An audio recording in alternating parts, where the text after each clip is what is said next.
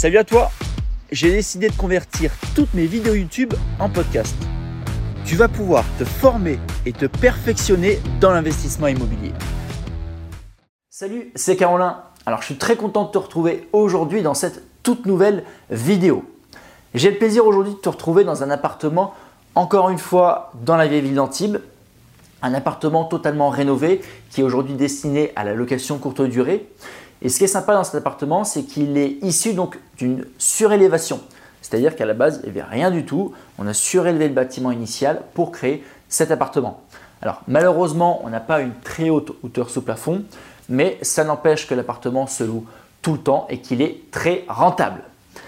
Alors aujourd'hui, je t'ai fait une vidéo pour t'expliquer comment calculer la rentabilité d'un bien pour une opération d'achat-revente et puis à partir de quand, à partir de quel pourcentage de rentabilité, eh bien l'opération devient intéressante. Pour calculer la rentabilité sur une opération d'achat-revente, il faut premièrement additionner tous les coûts liés à ton bien au prix d'achat. C'est-à-dire que tu achètes ton appartement, tu additionnes les travaux, tu additionnes la taxe foncière, taxe d'habitation si tu dois la payer, tu additionnes le coût du crédit. Dans le coût du crédit, il faut prendre en compte les intérêts de crédit, mais il faut aussi prendre en compte les différents frais liés à ce crédit. Est-ce que par exemple, si tu fais un crédit avec une hypothèque, eh bien cette hypothèque va te coûter de l'argent. Si tu rembourses ton crédit à l'avance, il est possible que la banque te fasse payer des IRA. Des IRA, c'est ce qu'on appelle des indemnités de remboursement anticipé. Alors ça, c'est bien de le négocier avant avec la banque pour éviter de les avoir à payer par la suite. Donc bref, tu dois aussi additionner donc tous les coûts liés au crédit, les coûts de travaux, euh, toutes les taxes. Bref, tu prends le prix total de revient de ton bien et là, tu vas simplement faire un calcul mathématique, c'est-à-dire que tu vas prendre le prix de revente moins le prix de revient total divisé par le prix de revient total et multiplié par 100. Alors je vais prendre des chiffres ronds, ce sera plus simple. Ton appartement te revient en tout, c'est-à-dire prix d'achat, euh, frais de notaire, les travaux, toutes les taxes, les intérêts de crédit, bref, la totalité te revient à 100 000 euros sur l'année. Tu revends ton bien 120 000 euros. Eh bien donc tu vas faire 120 moins 100, 20 000 euros, que tu vas diviser par 100, 0,2, et que tu vas multiplier par 100, ça va te donner 20%. C'est-à-dire que sur l'exemple que je viens de te donner, tu fais une marge brute de 20%.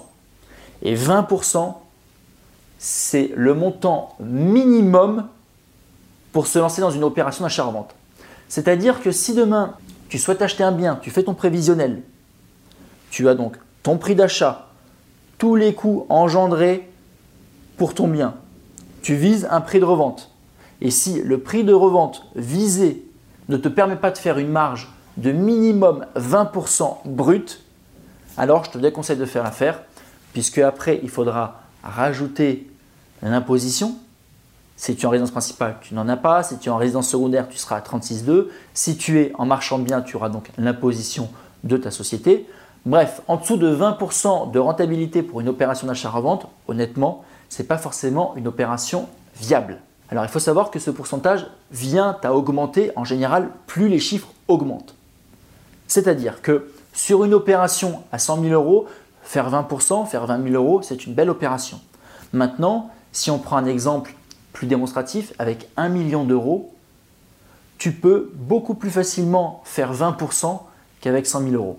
Alors, c'est un petit peu dommage puisque forcément, lorsqu'on commence, on commence avec des petits montants, avec des petits budgets, et donc on a des rentabilités sur des opérations d'achat-revente un peu plus petites, mais petit à petit, plus notre budget augmente, plus on a de possibilités à faire différentes optimisations et plus forcément le taux de rentabilité vient à augmenter. Vidéo assez courte, c'était simplement pour répondre à cette question puisque souvent on me demande à partir de quand euh, je peux me lancer pour faire une opération d'achat-revente vise un minimum de 20%. Si tu veux en savoir plus sur l'immobilier, notamment sur les différentes optimisations, je t'ai préparé une série de 5 vidéos totalement gratuites tu as simplement à cliquer sur le lien ci-dessous et tu recevras sur ta boîte mail cette série de vidéos où je te parle de division de l'eau, où je te parle de création de pièces, où je te parle de rénovation, où je te parle de surélévation et où je te parle de construction. Donc clique sur le lien ci-dessous pour recevoir cette série de vidéos. Et en attendant, je te retrouve la semaine prochaine pour une nouvelle vidéo. Je te souhaite une excellente journée et beaucoup de succès dans tous tes investissements immobiliers.